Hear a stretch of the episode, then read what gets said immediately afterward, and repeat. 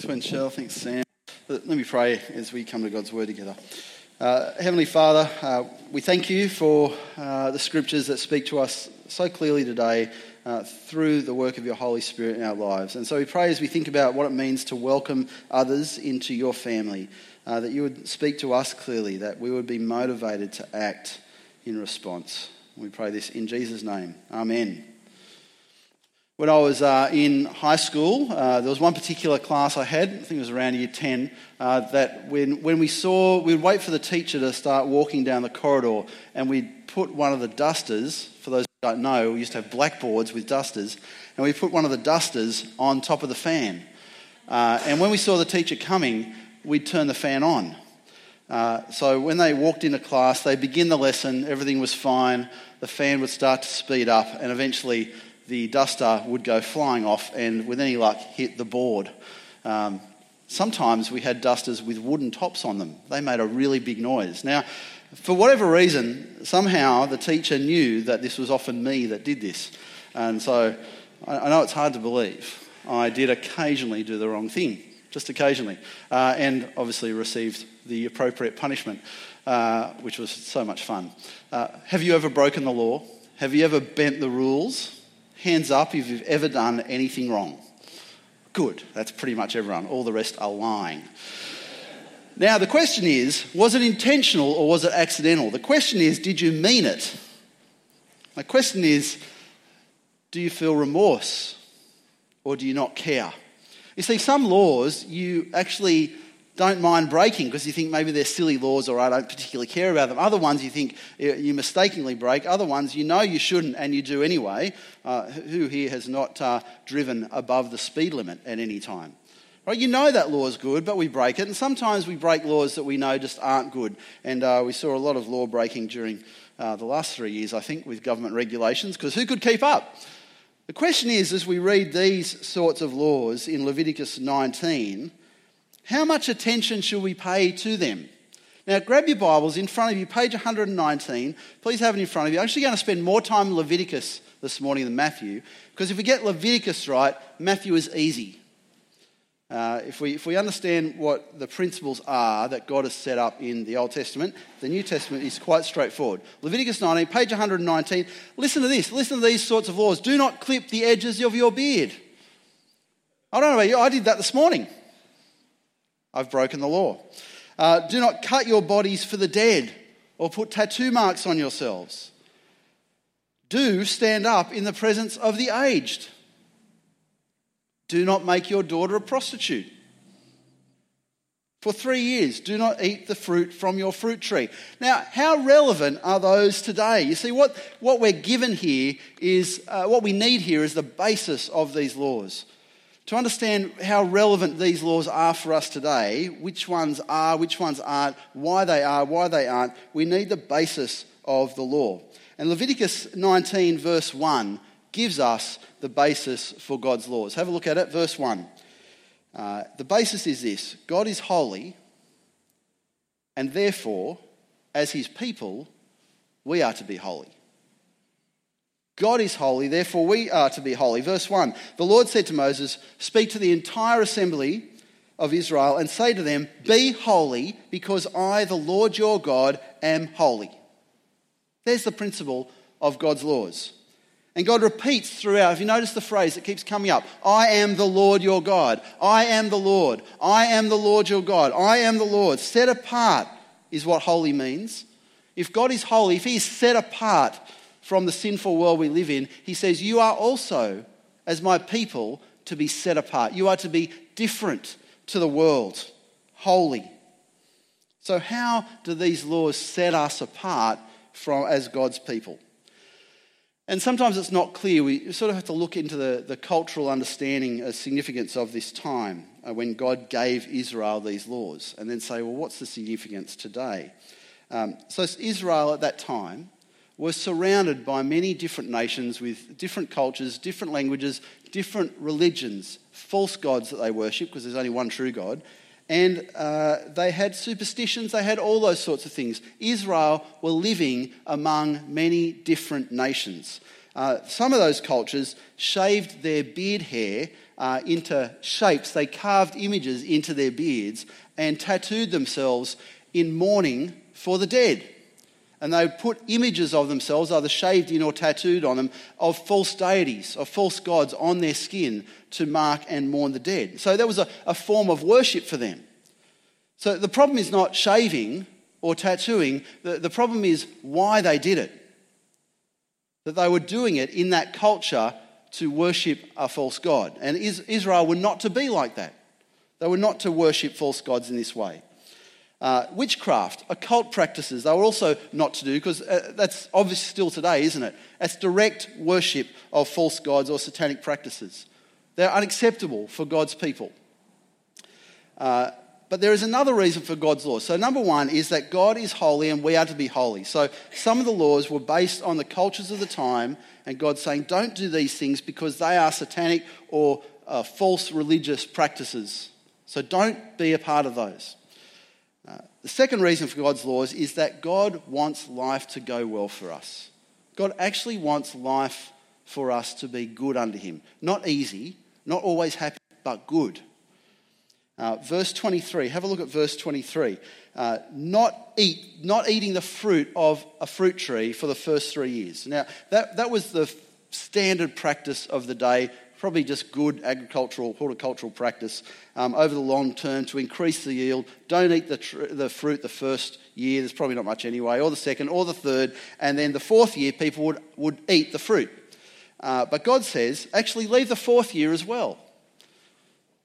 So all the other all the other cultures around them, they would wait one, two, three years, then eat the fruit. God said, Well, let's be different. Let's stand out. Don't eat the fruit the first one, two, three years, because that's good practice. The fourth year, leave the fruit as holy to the Lord, as an offering to Him. That sets you apart. You see, there's nothing wrong with eating the fruit then, but He just wanted His people to be different, and life's going to be good for you if you follow these. How about verse 29? Now, if, you, if you're the, uh, the parents of daughters, now surely you read this, don't make your daughter a prostitute, and you think, surely that doesn't need to be said. Well, in this culture it did. Because Israel was surrounded by cultures where, where pagan uh, prostitution uh, of the te- at the temple was part of religious practice. And so offering your daughter as a temple prostitute for those false gods was uh, seen as a sacrifice to the community. And God said, Don't do that. That's not who you are. That's not the sort of God I am. That's not going to be good for your life, good for your culture, certainly not going to be good for your daughters. Don't do that. You see, they were just living in this culture where that was acceptable. Maybe it doesn't need to be said today. But what does need to be said is we don't just engage in the cultural practices of the time. We have to think about those things. He gave the Israelites those laws so that life would go well, so that they could be holy, set apart. They could be different to the cultures around them. And in the middle of all these warnings about the other cultures and other religious practices, he gives them this law. Have a look at verse 9. I think I've got it up there. When you reap the harvest of your land, do not reap to the very edges of the, your field or gather the gleanings of your harvest. Do not go over your vineyard a second time or pick up the grapes that have fallen. Leave them for the poor and the foreigner. I am the Lord your God. Right? And so when you go over your land to harvest the corn, the grapes, whatever it is, and you've left a bit behind, just leave it. Leave the let. Don't go back and get it. Leave it for the poor. Leave it for the foreigner. If you read the book of Ruth, you know that's how she survived as a, as a foreigner in the land of Israel. Uh, and then it goes on in verse 33. When a foreigner resides among you, sorry, wrong one. When a foreigner resides among you in your land, do not mistreat them. The foreigner residing among you must be treated as your native born. Love them as yourself, for you were foreigners in Egypt. I am the Lord your God. So God is giving them laws here to protect and care for the poor and the foreigners who are living among them. People who have come from other cultures, from other cults, from other religions, from other nations. People who have come to live among the Israelites. He's, this is God's way of giving them protection. This is not the way other nations treated foreigners. See, again, God is saying you are to be different. You are to treat foreigners, you are to treat newcomers into your land like yourselves. You are to care for them, you are to care for the poor. This was not the culture of the time. This is a standout. That's why things like hospitals and education systems in Australia were developed by Christians. Even in the early uh, Roman Empire at the time of Jesus, this is where hospitals and care for the poor came from. It was not the culture of the day. And perhaps you may notice sometimes in our world, it's not the culture today to be welcomed as an outsider. It's not easy. So, why does God set these laws to look after the foreigners and the poor, the newcomers? He says, I am the Lord your God. And this is how I treat people. And so, therefore, this is the way you should treat people. Because I am holy, you are holy. Because I want life to go well for you, this is what you do. And because this is what I do.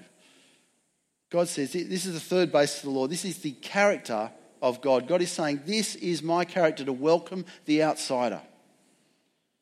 God's character is reflected in his laws. God treats people uh, the, the, the way God treats people is the way He wants us to treat people. Now, maybe you can think back to a time where you started a new school or a new job, or think back to the time when you joined this church for the first time, uh, or maybe you married into a, a new family. Think back to that time. What it was like to be new, to know uh, perhaps no one there, now, often when people remember that, it's not fun. It wasn't easy. It's always a struggle. I want you to think about that because I want you to harness that experience. The new school, the new workplace, the new family, the new church. Just think about what it was like for you so that when we encounter someone who is new to our family or to our situation or to our work or to our school, we can care for them with empathy. We can understand uh, how, how they feel and love them the way God calls us to love them. Uh, this last week, a lot of people uh, across the world were, were surprised and saddened to hear that Jacinda Ardern had uh, resigned as uh, Prime Minister of New Zealand. It was a pretty you know, big surprise, and uh, the reason she said was she just didn't have enough in the tank to continue the job. Uh, she loved the job. She was, she was a very highly respected leader throughout the world, and uh, people were just amazed at her character. And uh, in one radio interview, they asked her, What would you like to be remembered for? And, and her answer was, I'd like to be remembered for kindness. Isn't that nice? Kindness. Not many world leaders sort of step down and say, Please remember my kindness. She, she actually said, uh, I refuse to believe that you cannot be kind and strong. Strength and kindness, they, they can go hand in hand, and she refused to believe that they couldn't. You could either, either be kind or strong. She said, No, you can be both. And she set an example for that, and that's, that's wonderful. I've got to say, that's a high bar in politics, isn't it? How many leaders can you think of who are strong and kind? And it's great for us as Christians. I mean, what, what a great character trait to have in our life to be strong in our faith, in our work, in our, our in our beliefs, but also to be kind. Can I say, as good as that is, and I uh, love Jacinda Ardern, she's an amazing person, but as a Christian, being kind and strong, that is a very low bar. There's nothing wrong with it, it's good. We should be kind and, and strong in our faith, but we are called to much, much, much more. Because we are called to reflect the whole character of God, to show his kindness, but also to show his empathy and to show his desire for justice and to show his love for all people. That's countercultural, by the way. His love for all people and his willingness to sacrifice for others. See, that's the whole character of God. It's exactly what we see at the cross of Jesus. Jesus didn't come to earth just to say, hey, I love you and I want you to be kind to each other. That's a good start. But he went to the cross. He went to the cross to say, This is how much I love you. I'm willing to lay down my life for you, even when you hate me. That's the character of God. That is at the heart of God's laws. And that's what, at the heart of what we're talking today about. To, those, uh, to love those who are foreigners, those who are strangers. It's not just about being kind to them. So when someone walks into our church, it's not just about being friendly and kind. It's about exercising the whole character of God. It's about loving them sacrificially. Uh, now, if we turn to Matthew 25, page 994, page 994, here we have Jesus talking to his disciples specifically about how to show love, sacrificial love, to a brother or sister in the church, even when we don't know that person. And if we're sitting here today, you look around, there will be people you don't know. You'll recognize their face. You may even know their names. They've got a name tag on. Uh, but you may not know them. And in, in the, the wider church we have here at St. Phil's and St. Mark's, there are people we don't know. Jesus calls us to be kind and loving and sacrificial to all who are in our church family, and wider, of course, but to love them sacrificially he says, if, if you clothe them, if you visit them in prison, if you look after them when they're sick, if you do that for, for, for one of God's, God's, one of your brothers and sisters, you're doing that for Jesus. When you serve another person, you're serving Jesus. When you serve each other, even when you don't know the other person, you're serving Jesus. When you give or you pray to support a missionary you've never met, you are serving Jesus when you show your, your love by cooking a meal for someone and, well, for, and delivering to them when they're sick, even though if you don't know them, you are providing that meal for Jesus. What you do for God's family, you do for Him. And that's our starting point. Not to be kind, not just to be kind, not just to show empathy, but to show a real love, a sacrificial love. God calls us to have the character that cares like that for even the stranger among us, even the person we have never met. To care for those who are poor, to care for those who are in need, for, for those who are strangers, for those who are outsiders. God calls us to sacrificially love them. Because that's his character, that's our character. Because he's holy, we are holy. Because he wants us to actually have a better life. And that's how we do it. And why is that? Well, to put it down just to one thing, this, this is the character of God. It's as simple as that. This is the character of God to love all people. And so we, we get caught in that thinking of what do I do with this? How much do I help? And it's so, such a difficult question to answer. Because think about how can I show love to someone? Uh, how can I be generous to someone, provide their needs, uh, even if I walk past someone in the street who is begging for food, how, do I help them? Do I give them money? Who knows what they'll do with that? What do I do? How much do I do? And we get caught in that cycle of saying, How much do I do? What if? You've asked that question? What if? What if I help them and then they want my help again and again and again? What if they're really needy?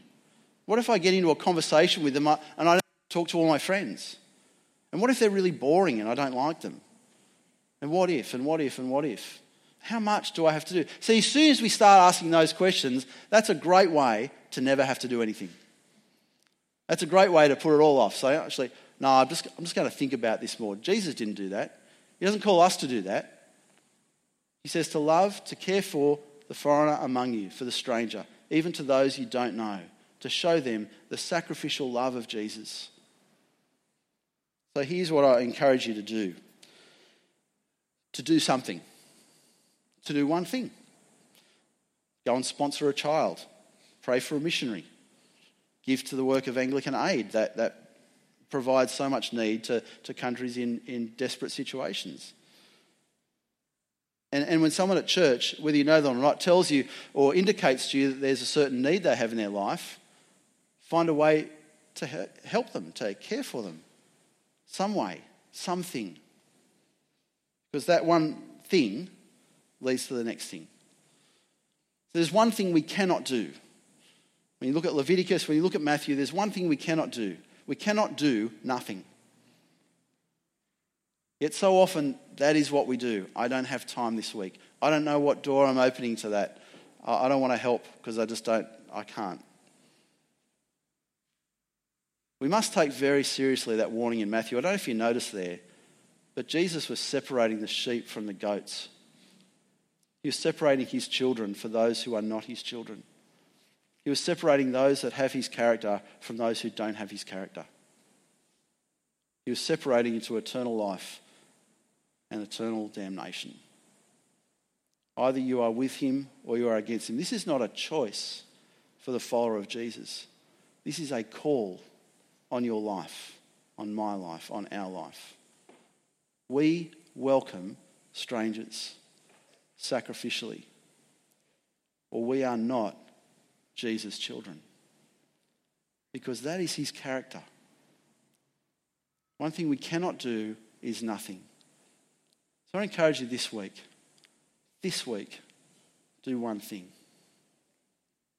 Do one thing to show your love for a stranger, for a newcomer, for someone in the family of God, maybe someone you don't even know. Do one thing. Respond in one way and show that you are God's children. If we're all doing that, that will be so countercultural. We will be a community that stands out, that is holy to the Lord God. Uh, let me ask the band to come up as they uh, prepare for the last song. The last song is a reminder. It's a great, it's a song of celebration. It's a reminder that Jesus, who